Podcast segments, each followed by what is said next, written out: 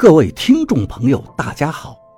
您现在收听的是长篇悬疑小说《夷陵轶事》，作者蛇从阁，演播老刘。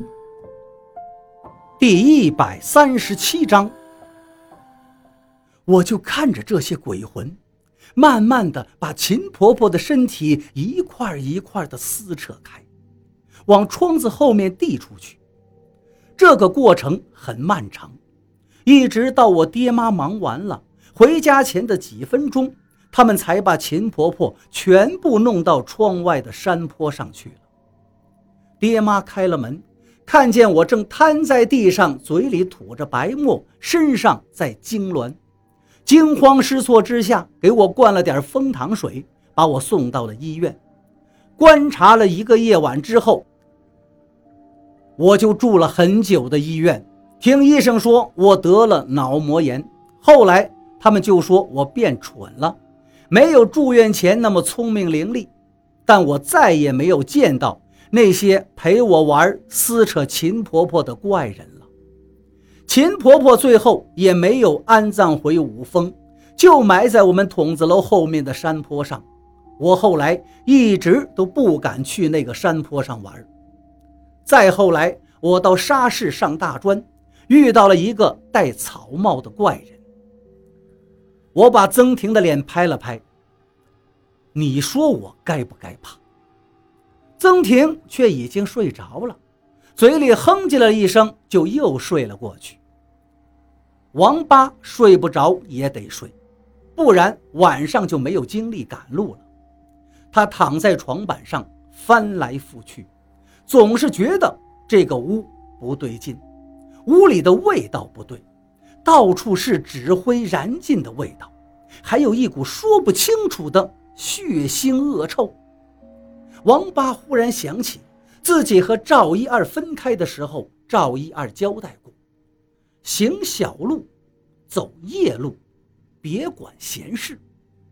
而自己却因为图方便，一直走的是大路。而且白天也走，本以为没得什么事情了，不成想却被卡在这儿了。而且这两个老太婆一点儿都不知道来历呀，可他们却好像对他什么都知道一样。王八正在胡思乱想，忽然听到门外有人进来。王八把门开了一点，向外看去，这一看心里安稳了一些，原来是个同行。也是个赶尸的人。这个赶尸人是个比王八大几岁的男人。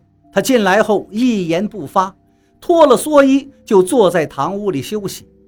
两个老人也不说话，三个人相互对着面，却好像看不见对方一样。后来那个人抬头看了看屋里，看有没有漏雨，就找了个干一点的地方，把他带的尸体牵过去。两个老婆婆还是不作声，冷冷地看着他做这些。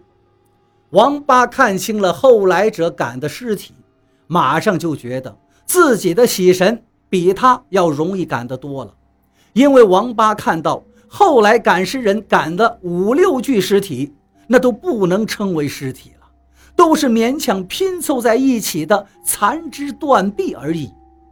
有一个稍微完整一点的。胸口却是一个巴掌宽的创口，横贯身体。如此的创伤，喜神仅靠身后唯一未断的脊骨在支撑，看起来摇摇晃晃的，看来是山高路滑，出了车祸死掉的人。那个后来者把喜神们都安放在了堂屋大门的后面，面墙而立，这是赶尸的惯例。王八当然不奇怪。可是那个赶尸人安顿好了尸体之后，在屋子里慢慢的踱着步子，仔细的查看四周的墙壁。原来赶尸匠好像也发现了墙壁上的女字，他表现出了很惊讶的神情。可是那两个老婆婆就在他身后，他却不去跟他们说话。这个赶尸人连忙回过身，好像要去牵引尸体。看样子有些慌张，想走，没等他走几步，老婆婆中的那个妹妹扔了个什么东西在他身前，他一脚就踩上去了。赶尸匠轻呼一声，连忙坐在地上把鞋脱了，查看自己的脚底板手指用力一拔，原来是个吉利刺。王八现在能肯定，那个后来的赶尸匠根本看不见两个老婆婆。赶尸匠一般都会有一点通阴的本事，可是这个人竟然看不到这两个老婆婆。王八暗自心惊，让他更担心的还在后面。王八看见那个赶尸匠本来坐在地上，把脚底板的刺给拔出来了，伤口并不大，可是有血流出来。一开始赶尸匠没在意，吐了口唾沫在伤口上，准备站起来走路。可他突然又坐下了，再把脚举起来看时，就发现脚板的伤口鲜血激射而出。赶尸匠急了，连忙掏出身上自备的草药，在嘴里嚼了嚼，往上涂去，没用，鲜血把草药沫子冲出老远。赶尸匠知道遇到凶险了，连忙掏出符帖和桃木剑来，嘴里念着咒语，可是已经迟了。王八看见屋子顶上和四周墙壁上掉落一些东西下来，再看时，那些东西竟然会动，在地上缓缓地爬着。王八看清了，不禁毛骨悚然，那都是蚂蟥啊！那些身体扁平的蚂蟥，身上黄绿灰色条纹间杂，在地上蠕动着，爬过去的地面都是腥臭的粘液。蚂蟥爬到赶尸匠脚上喷出的血滩上，就开始吮食鲜血。王八看见越来越多的蚂蟥从屋里四周的墙上掉下来，他连忙仔细去看，这些蚂蟥究竟来自何处啊？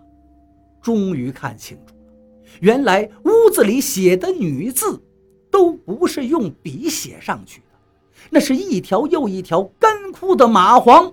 贴在墙上形成的字迹，王八连忙去看自己所处的屋子里的墙壁，果然用手一抠，就抠下一条干枯细小的蚂蟥。原来这些干枯的蚂蟥，只要闻到血腥味儿，身体就会瞬间肥大变形，并向血液的方向聚集。王八想到这里，赶忙把手里的蚂蟥扔得老远。这时候，屋外传来了那个赶尸匠的惨叫声。